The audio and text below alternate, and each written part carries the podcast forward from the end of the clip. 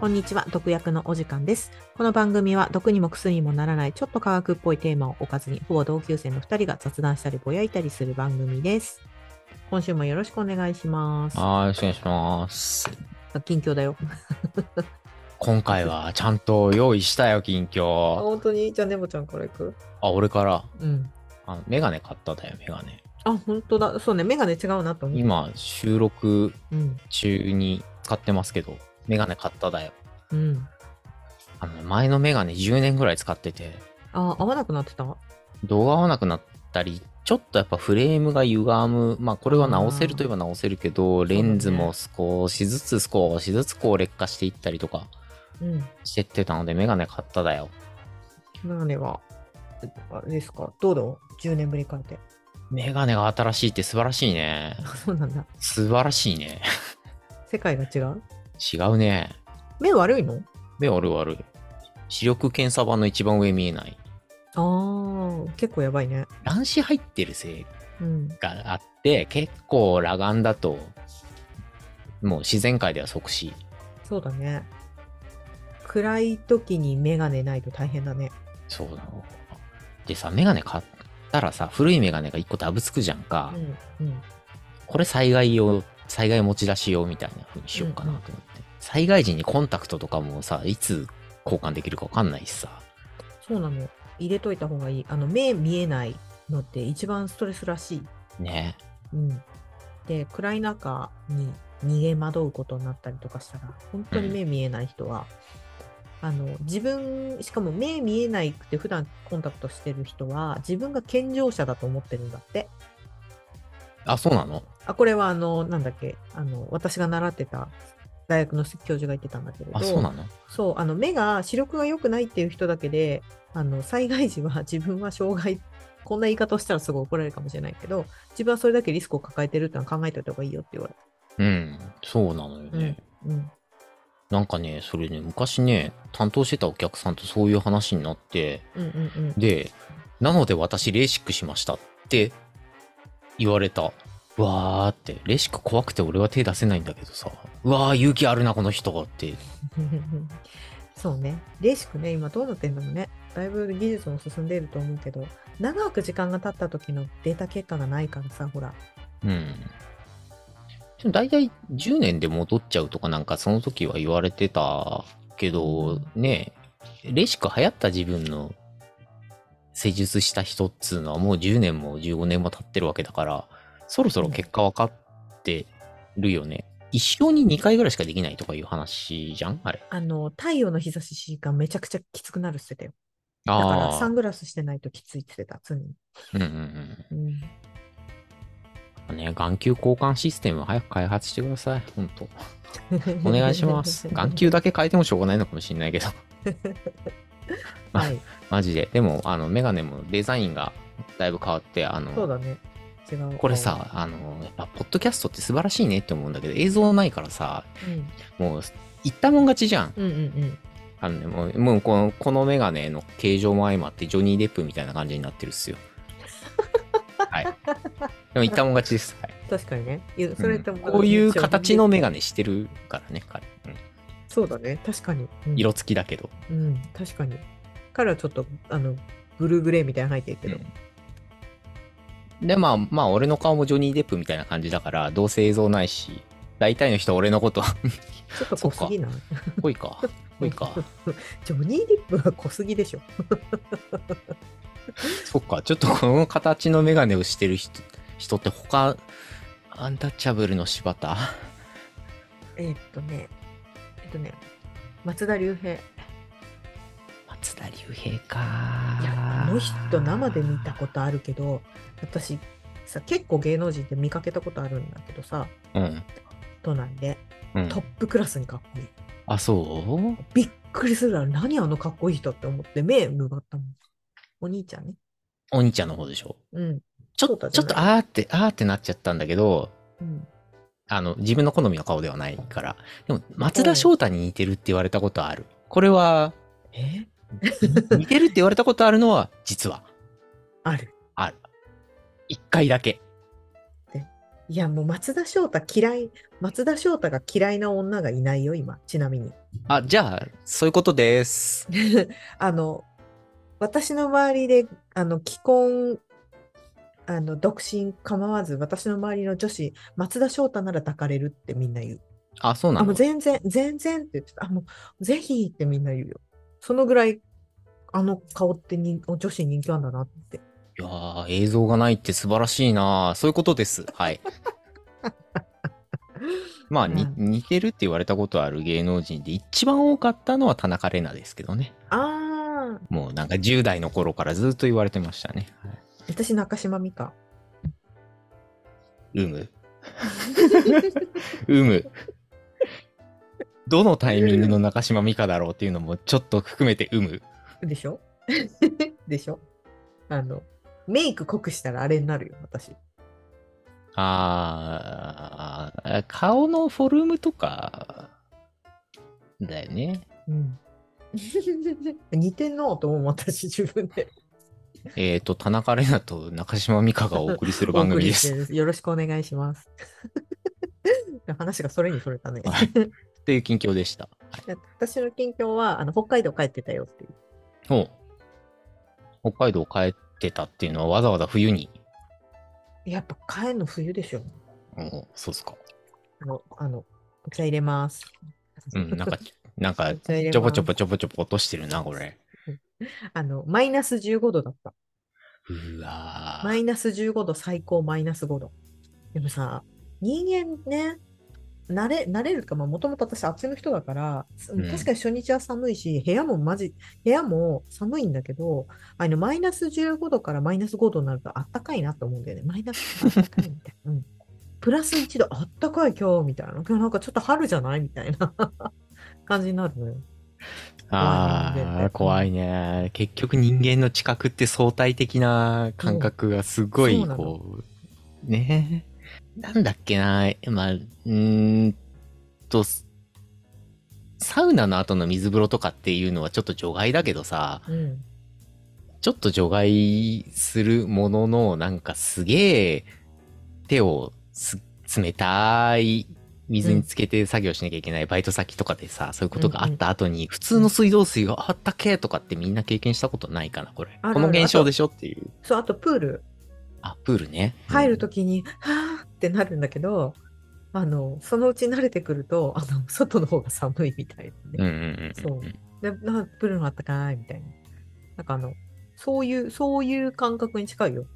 だから東京から最初、あっちに着いた日は寒いんだけど、うんで、もあの、なんだっけ、次元がちょっと違うんで、寒さの次元がちょっと違うから、うんなんかあの、こっちの寒いじゃなくて、あっちはこうなんか、キーって感じなので、なんかもう、来た来たこれっていう。痛いみたいな感じになりそう。痛くはない。痛くはない痛い。痛いのはマイナス20度超えたら痛い。あ、そう。うん。鼻毛凍るぐらいになったら。マイナス15度ぐらいなら、マイナス15度は外に30分いて本当寒い。外にそんなに入れるの？入れるのっていうか入れる格好するんうん。入れる格好してるし、歩くしね。バスとか待ったりとかするし。一応人間ってさ、高温動物なんだけどさ、うんなんでそんなとこ住んだって感じするよね。ねえ、昔はもっと寒く、それたくさん人死んでると思うよ。開拓の時に。ねねあとね、開拓、なんか日本、日本とかいう言い方おかしいな。えっ、とね、えっ、と、朝廷とか幕府みたいな目線から見た時の言葉は開拓になるけどさ、うんあら、アイヌの人とか、ねえ、もっと昔から住んでたんでしょ？いつからいたかわからないけど。でもさ、エスキモの人とかもそうだけど、やっぱね、えっ、と、食べ物はあるし、あと、うん。敵に襲われないよ。あー、そうか。捕食者が少ないのか。そう。要は、えっ、と、そう侵略されづらいよね。はいはいはいはいはい。やっぱり人に。うんうんもちろん動物とか自然との戦いはあるけれど、人同士の戦いはやっぱり自然に守られてると思う。そっか。うんあ、でもさ、対動物って考えた時にもた、極端な例ね。極端な例、サバンナを想像するよりは、うん。やたらと足の速い生き物とかが多くいるわけじゃないうん。し、うん気をつけるポイントは、なんか、こう、よりやばいのはいるかもしんないけど、ポイントが絞られるみたいな、なんかどこにベットするかみたいなそうだね。違い、戦術の違いな感じだな。うん、狩猟民族だからね。うん。ああ、そうだな農。農耕民族として暮らしていくのであれば、多分北がすごくきついと思う。うん。でも、あの、あっちのアイヌアイヌの人もエスキモーの人も狩猟民族じゃん。うん。まあもちろん多少はやってたと思うけれど。まあそう考えると、ゴールデンカムイのイメージしかないんだけど、まあ、まあ、まあまあそう、あんな。あれで合ってんのかな？うん。でも狩猟民族でしょ？うん。だからもう多分いあの農耕民族の人たちからすると多分ちょっと考え方が違うって感じ。ああ、うんそうか。うん、で、狩猟するだけの生き物は、まあ、いるわけだもんな。いますいます、ううんん。その自然環境に何かがない限りまあ大体いる。とこじゃないと、まあ、あとはその獲物を追って移動してるから。うん。うん、それ考えると結構人間ってあれやこれや戦術をバリエーション持ってそこにこう土着するっていううん、ことめっちゃやるな。そうだね。ホモ・サピエンスなんだよそれ、ほんと。すげえな。だから、だから今んとこ、今んとこ生き残ってんじゃない？うん。なあ、自滅しそうだけどな。そうだね。そうなっちゃったりしたら、まあ、それのせいだよね。ホモ・サピエンスってやつがいてさってなるかもね。うん。じゃあちょっと行きますか。はいホモ・サピエンスの話。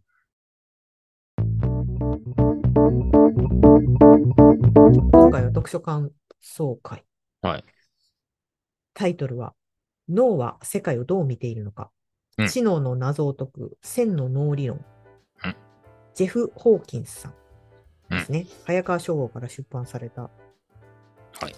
えっと、これ選んだ理由が、フィナンシャル・タイムズ紙年間ベストブックに選ばれてたりとか、結構話題書だったのよね。うん。うん。よく本屋さんに置いてあったなって印象あるのと、なうんなんかまあ、これは俺のタイムラインだけど、うん。ツイッターで、その当時だね。その当時よく、あれやこれや言われてたね。お、あれやこれやと。うん。まあまあ、読んだよ読んだよって話をね。ああ、そうね。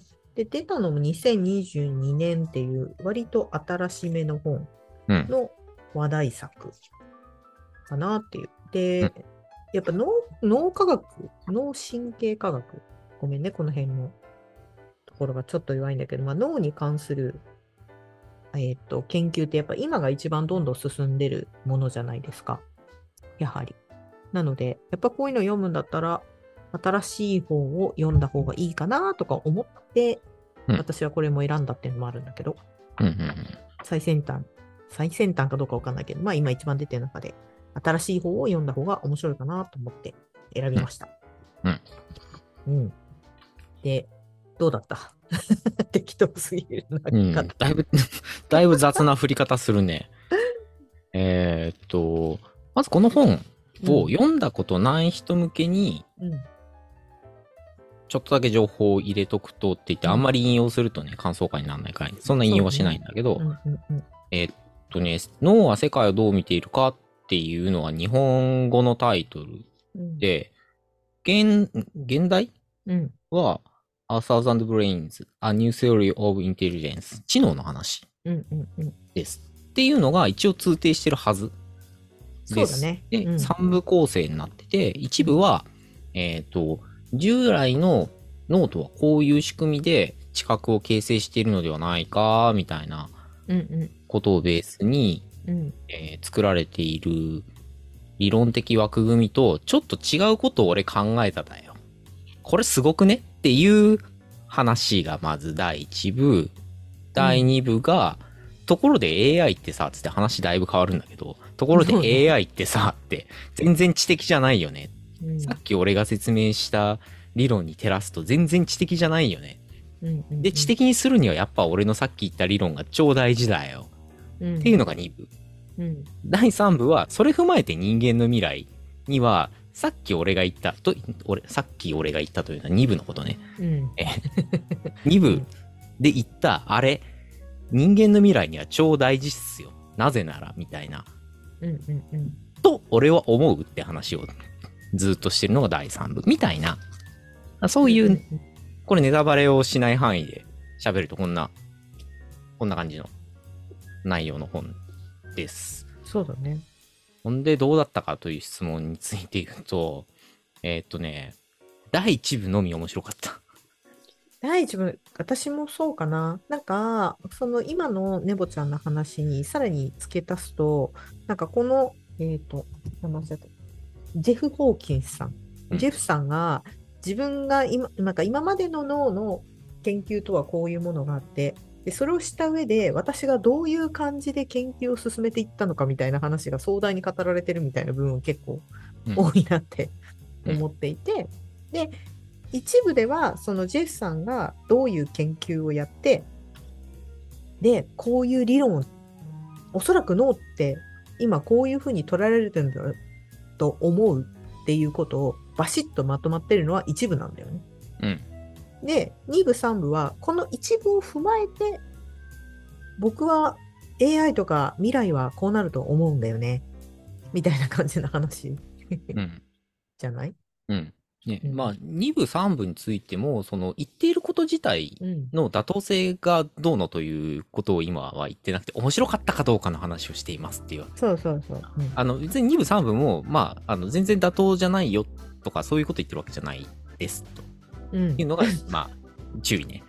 そう、だってそれが妥当かどうかを測れるような私、知識も背景もないので、局所局所で言うと結構反論あるけどね。なんか構成、構成としてそういう感じ。一部に、あのジェフのそのまと研究のまとめがと全部書かれていて、うん。あとはそれに関してのまあ考察、考察？考察？推察？が2部3部っていう感じなので、あのまあ、実際今のこの脳は世界をどう見ているのかっていうもののその神経科学的なジェフの、えー、と研究の内容をちゃんと知りたいんだったら一部読むのが一番いいかなって思ったりして。うんうん。そうだね。うん、このジェフ何者ってジェフジェフってなんか友達かよ。だってなんていうかミスタージェフ？この彼彼はジェフ・ホーキンスさん。いや、まあ、すいません、ね。名字ホーキンスさんですから。あ、そうですね。でも、でもなんか、ままあいいけど、でえーとジェフがねあって。のジェフはね、ジェフ・ホーキンスさんはね、神経科学者で起業家。うんえっ、と、本当にこれはただ引用ですけど、神経科学と AI の研究を行う会社の共同創業者ですね。で、コーネル大学の電気工学の学士号を取得後、インテルのソフトウェアエンジニアで数年間働き、えっ、と、カリフォルニア大学バークレー校の神経科学の博士課程に進んだ。で、大学という組織の中で脳を総合的に研究することの壁に突き当たって、自分で会社を立ち上げて、自分で研究してるっていう感じかな。ざっくり言うと。うん。あの、本の著者紹介のところをかいつまむとそんな感じなんですけど、まあ、この人、つまり、えっ、と、純粋バイオアカデミアの人じゃないんですね。ああ、そうだね。まあ、だからこそ読みやすいのかもしれない、本は。うん。あ、うんそう、これ学術書じゃないなって、うん、ね。あの、うん。読んでみて、あ、これは、えっ、と、インテリさんが読む部類には入るものの、うん。えっ、と、学術書ではないうん。ので、えっ、と、んなんだろうな、そんなに抵抗感を持たずに読んでいただいても大丈夫だと思います。聞いてくださってる方で、これ読んでない方で、うん、ちょっと興味湧いたんだけど、二の足踏むな、みたいなことがあるようであれば、うん。えーそこは心配しなくて大丈夫です。うんうん結構言葉も平易なのと、えっとね、翻訳がね、割と平易な言葉を選んでくれてるそうだね。感じがするから、ただ、変異変異な言葉を使いすぎて時々混乱してた、私。あーうん、なんかそれだったら専門的な言葉をガンって使ってよあの注釈を入れてもらった方がうん。読みやすかったかなって思った部分もある。まあ、そうね、行ったり来たりせしないで一本道で読める。うん。という利点はあるものの、うん、ちょっと冗長になったかなっていうのは、まあまあまあ、幾分、うん、そうだね。ああるかな。うん。どっちかというと、まあ、この彼の研究の話でもあるんだけど、結構情緒的に書かれてる部分も非常に多いから、なんか時々、なんか、あの、で何言いたいんだっけっていうふうに混乱することはちょっとあったかも。まあ、それはでも翻訳の、翻訳と、まあ、その、読んさっきも言ったけど、学学術書ではないから、うん。まあ、そこまで書いてないのかなっていうのが、まあ、全体的な本の感想うん。かな。うん。で、結構一部、第一部で、面白かったっていうか、あの、この、ジェフそのものは、うんその神経科学の実験屋ではないわけで、神経科学としては理論家うん、そうだね。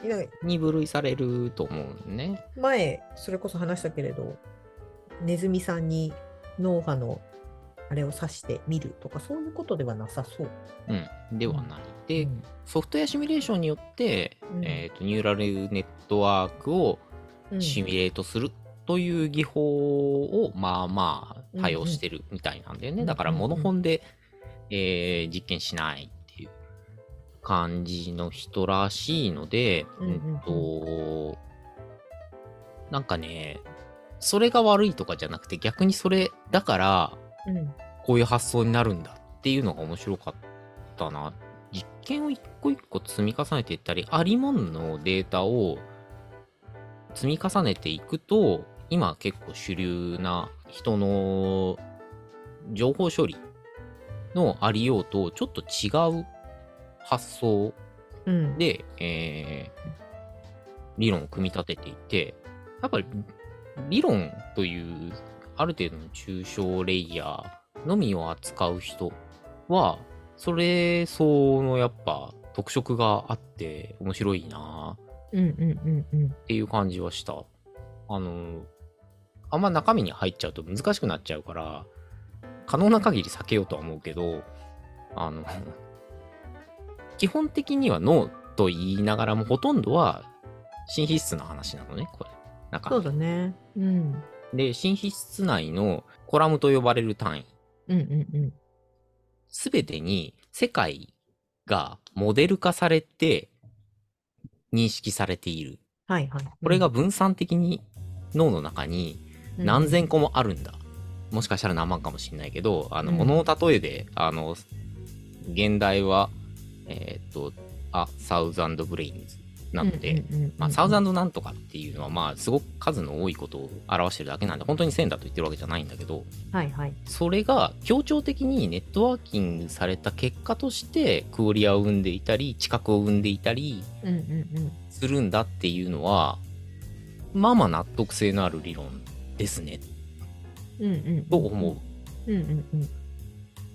なんか何でもかんでもこう一次四角矢で荒っぽい処理をして二次四角矢で像を結ぶんだみたいな、うんうんあうんあの荒っぽいこと言うとこういう部位によって情報のこう階層的処理をされていくっていう考え方は割と主流ではあるんだけどはいはい。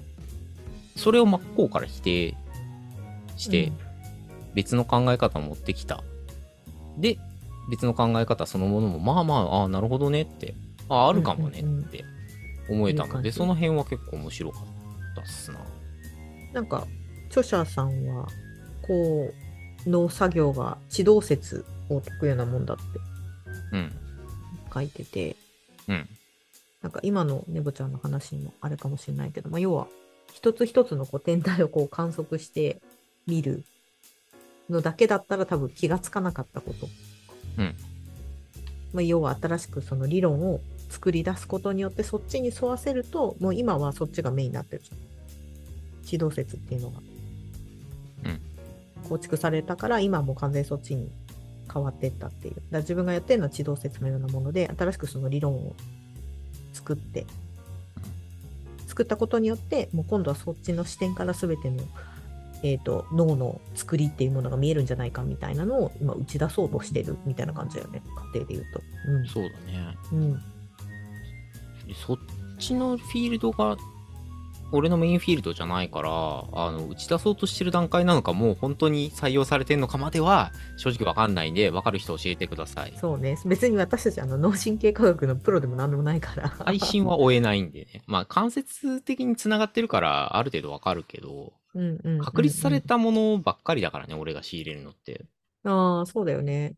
どっちかっていうと出来上がってるものに触れることの方が多いから、こういうふうに、要は、組み立て中の話だもんね。うん。うん。ね。でも、組み立て中の話でも確かに面白いよね。うん。のなんか脳内の中に地図があって、一つ一つの区画管理を神経が担当してるみたいな感じのが面白いなと思った。おどの辺が？どう、どう面白かった？えっ、と、これ、えっ、と、新、なんか、本当かどうかわからないけど、この人の理論で言うと、一つ一つの神経っていうものがあって、その神経が外界の物事を座標に位置づけて認識しているっていう考え方を出していて、うん。で、こう、で、脳全体の中にその地図があって、地図として捉えると、その神経というものが一つ一つその組み合わせによって、うーんと認識しは認識して予測をすることができるっていううん。ことだよね。じゃないと、そのなんだっけ、新しい、いわゆる概念っていうこととかを考えることができないんじゃないかっていう話じゃなかった？うん 違う。そうだよね。うん。冒頭そんな話うん。うん。がある。うん。だから、あ、地図、地図、あ、そっか、なるほど、脳内が座標なのかっていうと、すごくイメージしやすいなって思った。うん。ピンをたくさん置かれていて、そのピンの掛け合わせによって、今まで、まあ、インプットしているものが、ここにコップがあるっていう、コップっていうものを情報を得て、そのコップを例えば口元に持っていって水を飲むっていうのを今度予想するじゃないですか。多分おそらく予想する。うん毎回必ずそれを同じ行動をするとあのするわけじゃないけど、おそらくこの脳の中である程度予想して、そっちの方にも作り込んでいくっていう風に予測をしていくっていうものが、今までの事実のピンから予測をしながら新しい地図を作っていくんだなっていうイメージで捉えてたんだけど、私の中で。これ伝わるかうん。うん 今まで変わるだろうか。難しいな。カットしてもいいんだけど、自分の中でいろんなピンとか、いろいろ通ってきた道路の元から次に進む道が作られていくっていう感じ。うん。う。うんん。うん。なんだろうな。これなんて言えばいいんだろうな。うん、なんかすごく、なんだっけな、言葉にすると難しいんだけど、自分の体感としてそれすごくわかるなって思ったの、読んでて。なんとなくわかるんだけど、ああえて自分の言葉で説明しろって言われると難しいな、これ。そうなんだよね。だそこがやっぱ難しいなと思っちゃって行ってみたんだけど難しい。だよな。うん。まあ、冒頭はそんな感じなんだけど、第一部のまとめうん。ぐらいの、あの、章に入ってくと、えっ、と、うん。まあそういう細切れの話は置いといて、もうちょっと抽象レイヤーに入ってくれるんで分かりやすいんうん。